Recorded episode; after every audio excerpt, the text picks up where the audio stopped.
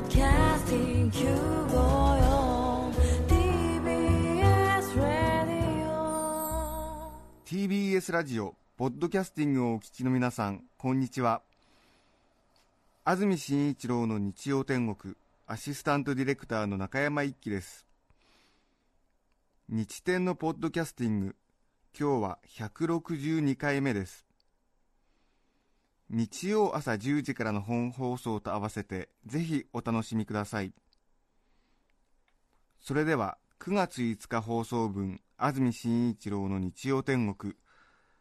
今日は11時からのゲストコーナーをお聞きください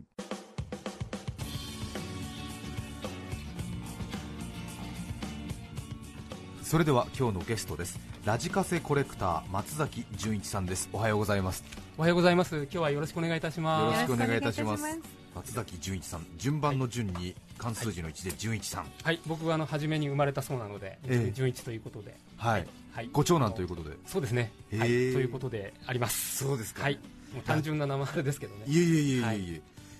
ラジカセコレクターはい、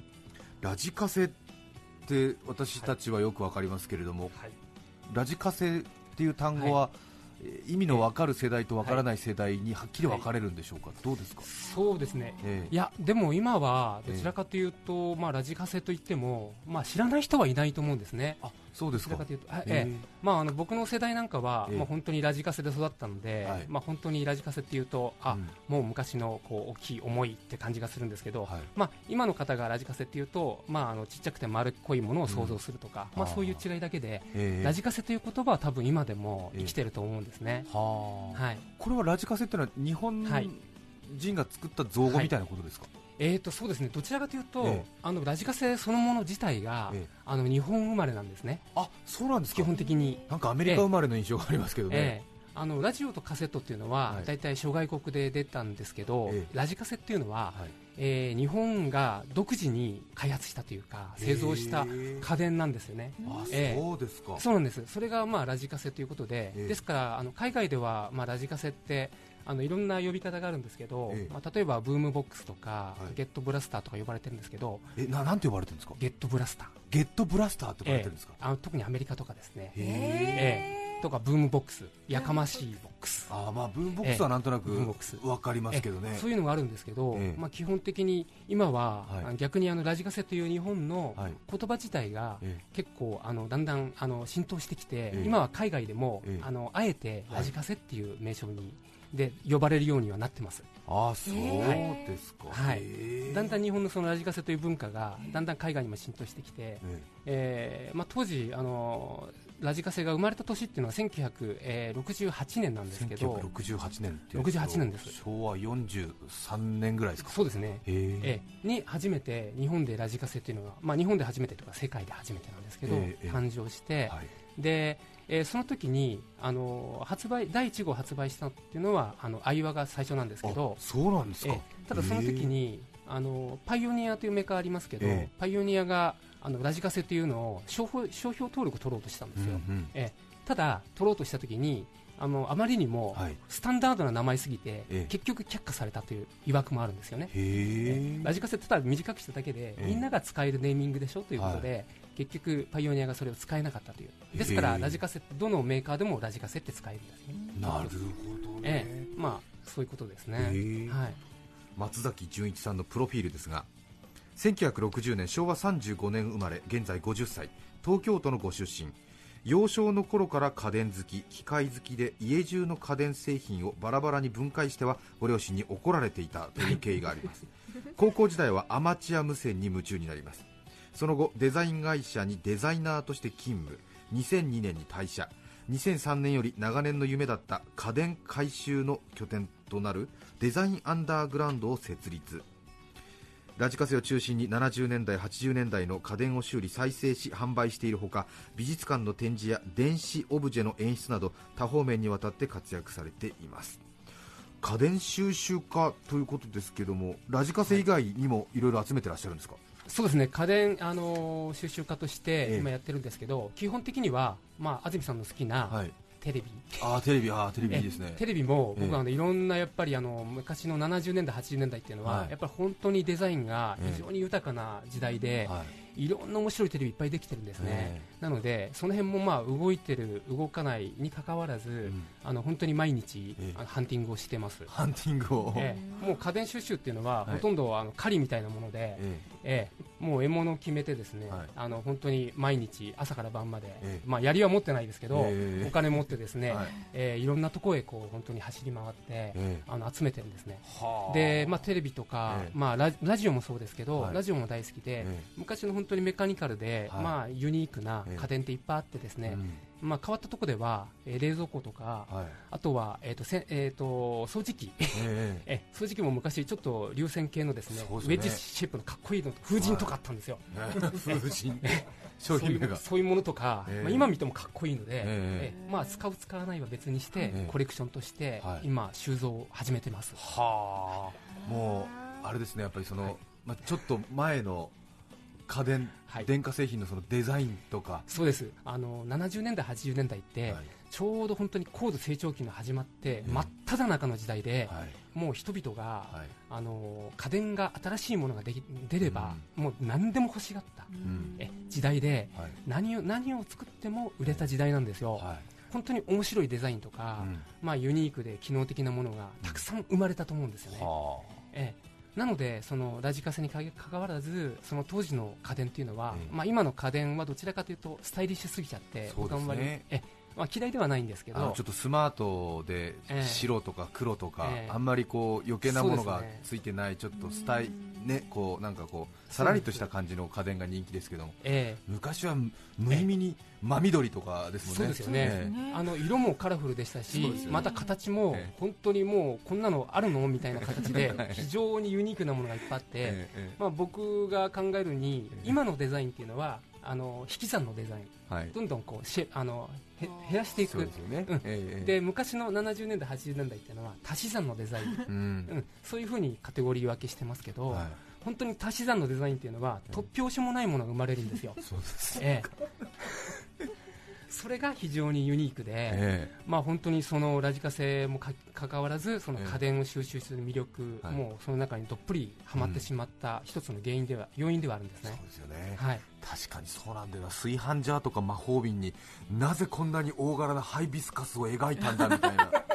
えありましたねはいそうですよね。もうなんかこう見てもええすごいなんかえええなんてこんなのが作られたんだろうと思うものがえいっぱいあってえそのまあ当時のその設計者とかいデザイナーの思いを馳せるうん。部分っていうのが非常に楽しいですねそうですよね。ですから僕なんかこう古い家電で面白いものがあればはいまあそれをあのーおかずにええまあご飯食べられますそんなにお好きなんですね。 もう本当に3度の飯よりということえでえええまあそれでかなり痩せちゃったんですけど そうですか。細身でいらっしゃいますはいえ ーさてそれでは今日はまあそんなたくさん家電がお好きという中でもラジカセについてですけれどもまずは松崎純一さんにラジカセの魅力一気に紹介してもらいましょうラジカセの魅力その1日本が誇る文化的財産その2家電界の恐竜その3カセットという魅力以上の3つですさてまず1つ目ですが日本が誇る文化的財産先ほどもお話ありましたけれども日本が生んだ発明品ということでさらには今やもう世界でラジカセという言葉が定着しているということですが、はい最初に作ったのは先ほどもお話ありましたが、アイワえっとアイワですねアイワが作ったんですか、えー、と日本で、まあ、初めあの初めての機械っていうのが、アイワの TPR101 というのが、はいえー68年に発売されまして、えーあ非常にこれがそうですかそうなんですねこのスタジオに持ってきましたけどもう本当に、えー真四角で、えもう何の飾りもなくてですね、はいでこの時に初めてラジオとカセットが世界で初めて合体をした、えええでカセットがついてこの、えー真ん中にラジオがーラジオのええ周波数表があってそうですスケールがあって、えで下にスピーカーというですね、はいこれが、まあ、このアイワのこのデザインによって、まあ、はい初めてこういう原型があの、はいラジカセの原型ができたんですねこれが昭和43年そうですこれへがーですから今からもう40年前ぐらいですけど弱ぐらいですけあどそうですかもうなまだんとなくそうですね、はいでもその後多は分い10年、20年とええ続くデザインの基本がっていうかこれになりますね第1号機ですけどそんなに迷いがないっていう感じの、 なんかあのうん非そ常うですに、ねあの潔い潔いですよ潔ねいですよねもう今今にも通じる感じの、あのシンプルさですよね。そうですねもしかしたらあの海外とかで、はいなんか海外のメーカーのブランドつけたら今でもなんか売れちゃったりとかへえするぐらいな潔さというかシンプルな感じはえまあ、当時はまだあのあのどちらかというと、まあ、デザインも、まあ、ドラフターとかあの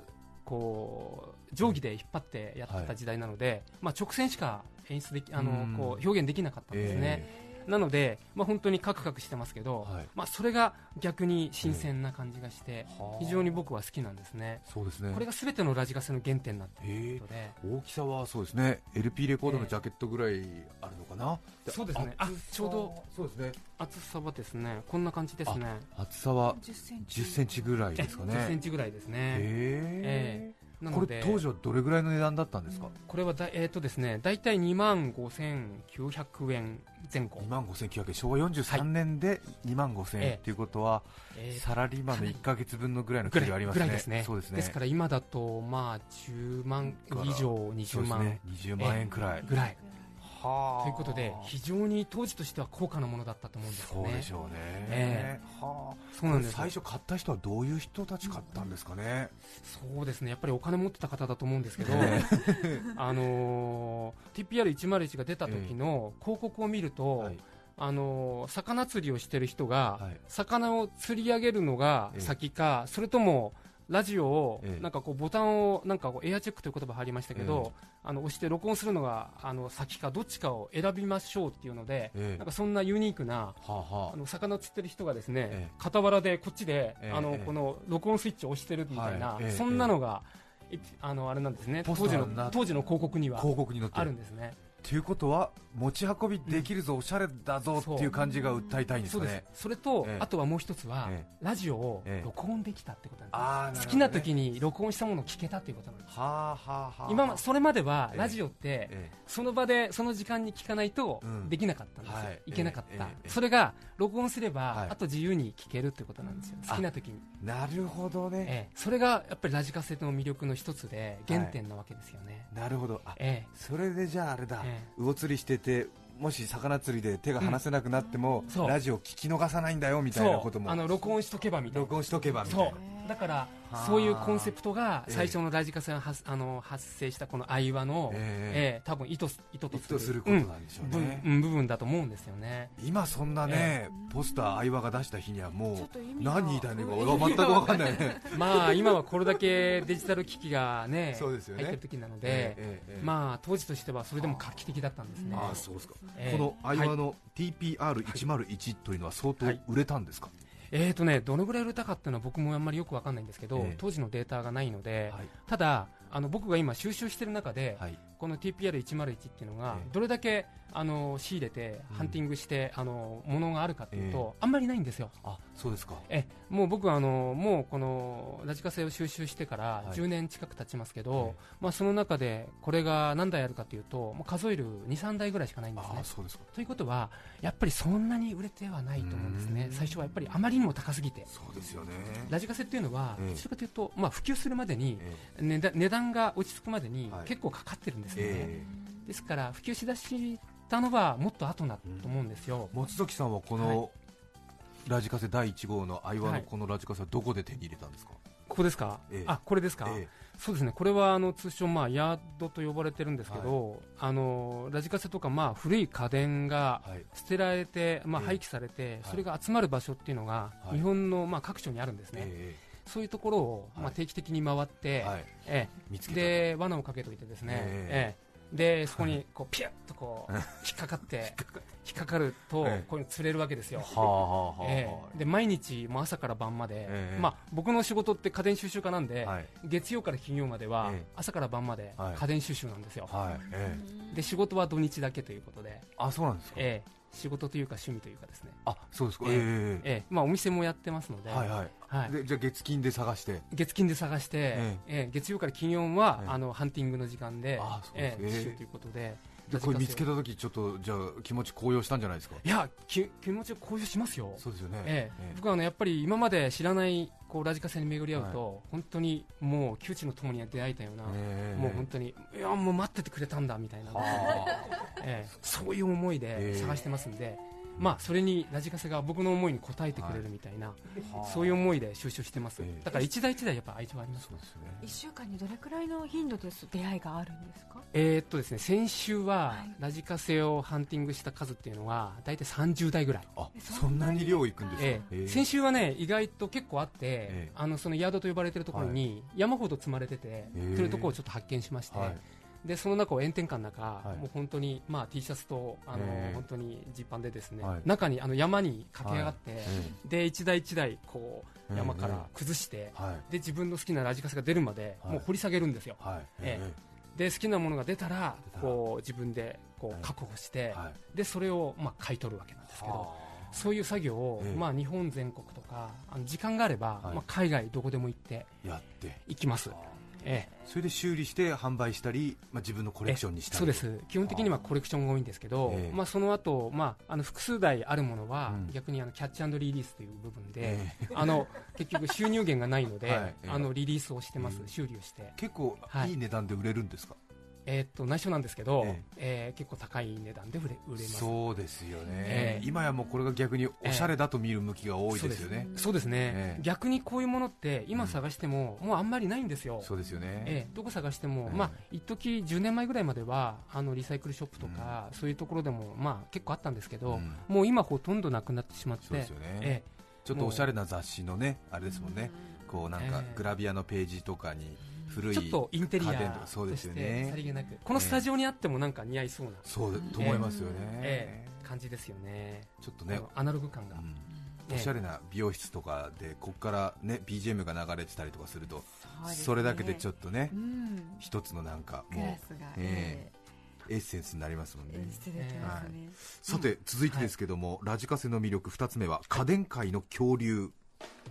恐竜ということはどういうことですかこれ恐竜というのは、ええ実はあのラジカセってあのどちらかというとあの非常に恐竜の、まあ、恐竜ってちっちゃい恐竜から発生して、ええそれがどんどん巨大化して、えである日突然滅びますよえねそうですねその歴史とええ僕があの今まで、はいまあ、あのラジカセってあの僕あの収集だけでなくて、はいあの研究してまして、えまあ、あの別名あのラジカセの、えー家電考古学者 としてえなるほどええええええあのそういう、ええまあ、ちょっと自称ですけど、そういうええええわかりますわかりますやってるんですけど、ええそれでいくと、あのーこのラジカセは全く、ええあの太古の恐竜と全く同じ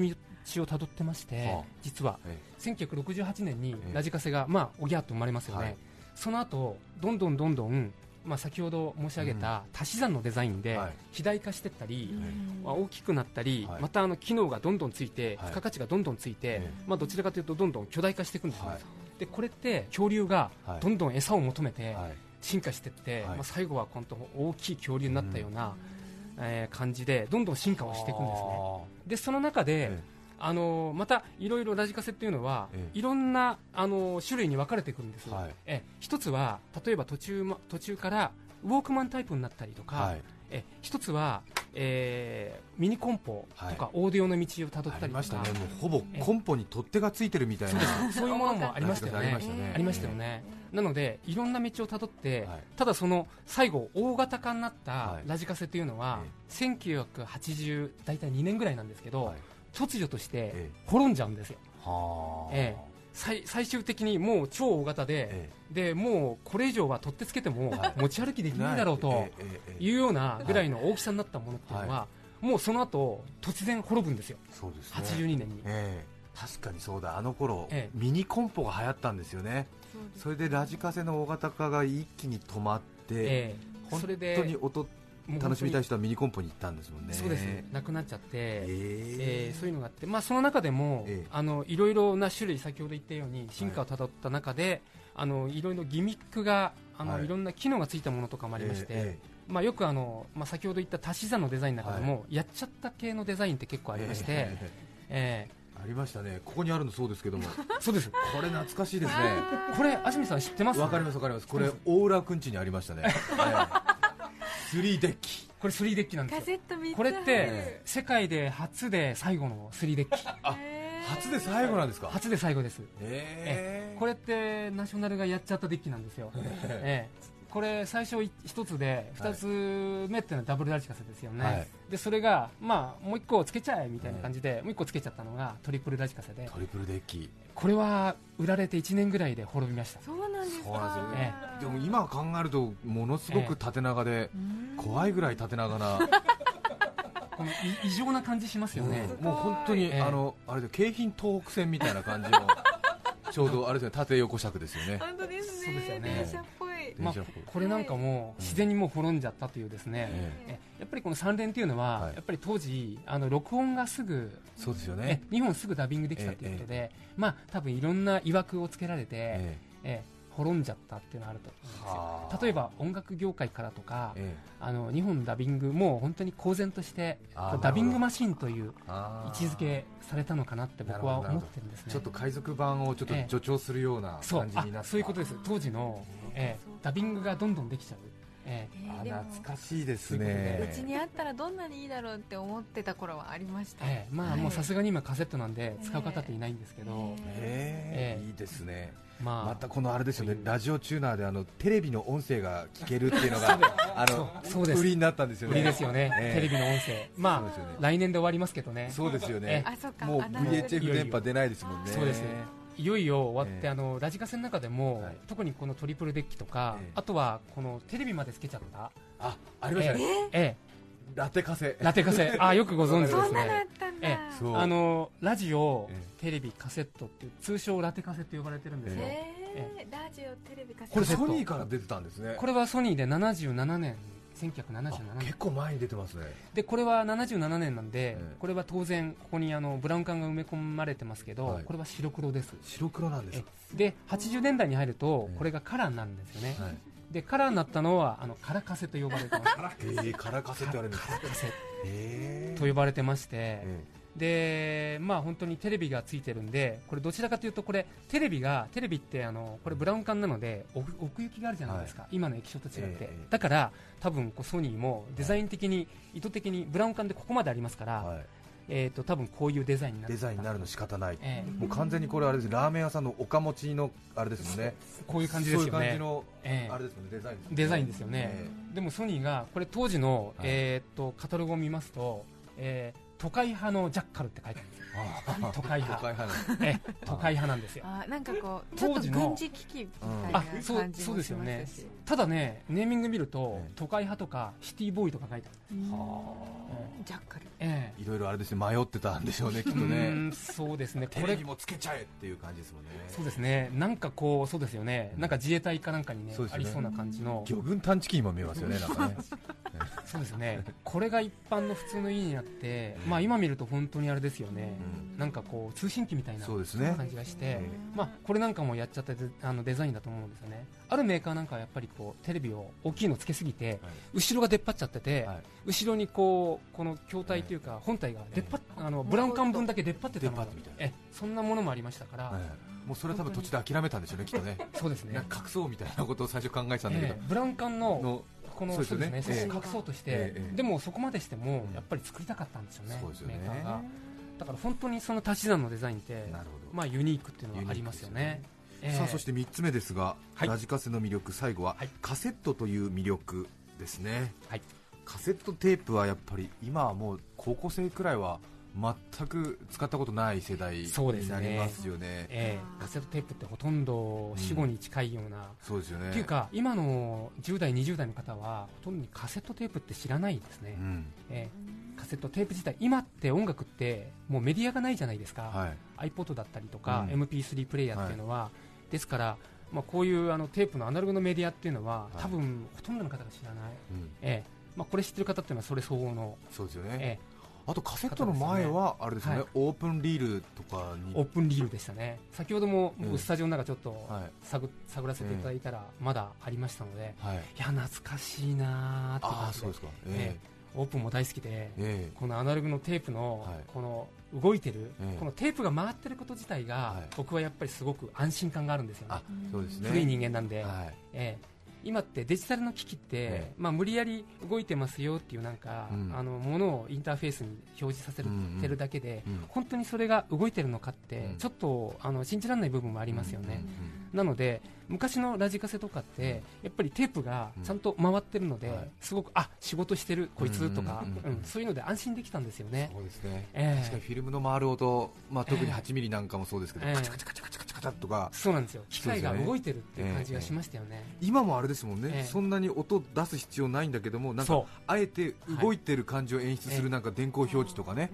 ありますもあんりねまそうなんです、ええ今はあまりにも音が出なくなっちゃって、はいそういうのってやっぱり人の五感でやっぱり音楽って聞くので、ええそういう部分でやっぱりうんあのこの動くというのもメカが動いてるというのも一つ音の重要なファクターというか要素になってるんじゃないかなと思うんですよ。そうねええまあそういう意味でカセットというのは非常に、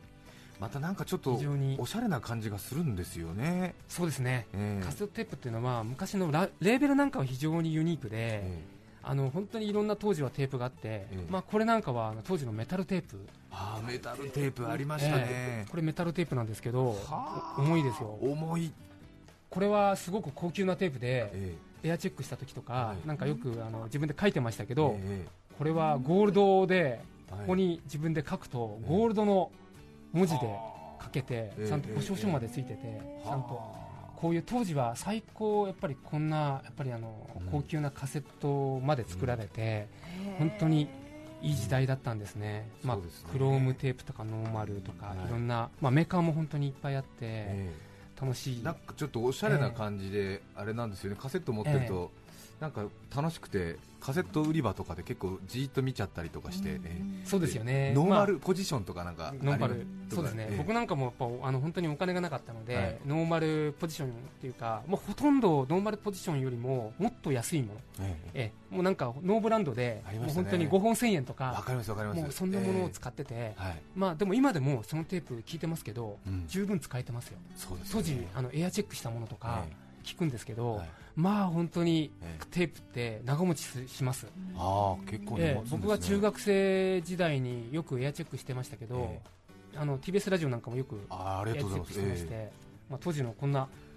当時のねこれカードなんあですよ TBS, TBS のえありがとうございます受信報告を送った時の、ええええま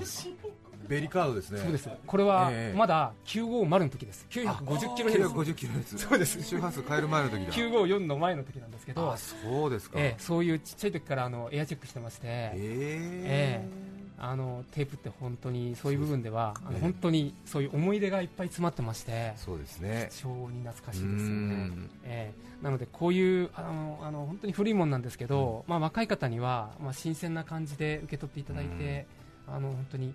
魅力を感じ取っていただければいいなと思ってます、そうですか、なるほどいやー改めまして今日ゲストにラジオカス、えーラジカセコレクター松崎純一さんをお迎えしていますはい、松崎さんが出されているラジカセのコレクションの本「ラジカセのデザイン」は制限者から税込み1680円で発売中ですえとってもおしゃれであの懐かしいラジカセの写真と解説が満載のデザイナー出身の松崎さんらしい一冊ですぜひご一読くださいそれから松崎さんのラジカセコレクションが見られる展示会もあります東急ハンズ新宿店7階のバラエティホビークラフト売り場ですえーデザインアンダーグラウンドレトロフィット展が現在開催中9月16日木曜日までですので松崎さんのラジカセコレクションぜひあのご覧になってみてください一部ラジカセの販売もこちらでしているというえことです、ー、いくらぐらいで売られてるのかちょっと知りたいよ ねそうですね結構松崎さん高い高い値段つけてるなみたい なねえ悪どこはないですよ悪毒はない、はいそうですよね大変ですよね非常に非常に良心的な価格で良心的な価格で、はいそうですえかえぜひあの見るだけでも価値があるのでそうですよね、ええぜひあの昔のラジカセの良さを、あの五感で味わっていただきたいというのがあって、あの昔の僕が撮ったエアチェックしたものとか、はあのテープかけてますのであずっとそうですかはい今日も午後からまた東急ハンズ行って、えええ PR してまいりますのでわかりましたぜ自分がねかつて昔家で使ってたラジカセとか、はい実物見ると自分はなぜ捨てたのかわからないけどもなんかものすごくねなんか愛しい感じしますよねそうですよね同系種っていうのはねそうですよね、まあ、本当にあのラジカセって楽しいものなので、まあ、どちらかというとそういうものを、まあ、国内のみならず、はい僕はあのまあ今後はまあ世界にええこの日本のまあはい家電オタクパワーっていうのをです ね、それを発信していければええいいなって、まあ、残りの余生,、はい余生というかですねいえいえそれをええかけていきたいなと思ってますので、はいぜひあの、はい、よろしくお願いしたいと思います今日はラジカセコレクター松崎純一さんをお迎えしましたどうもありがとうございましたありがとうございましあたりがとうございました9月5日放送分安住紳一郎の日曜天国ゲストコーナーをお聞きいただきましたそれでは今日はこの辺で失礼します安住紳一郎の「ポッドキャスト天国」「坊主憎けりゃ今朝まで憎い気温高けりゃ円まで高い」954TBS ラジオです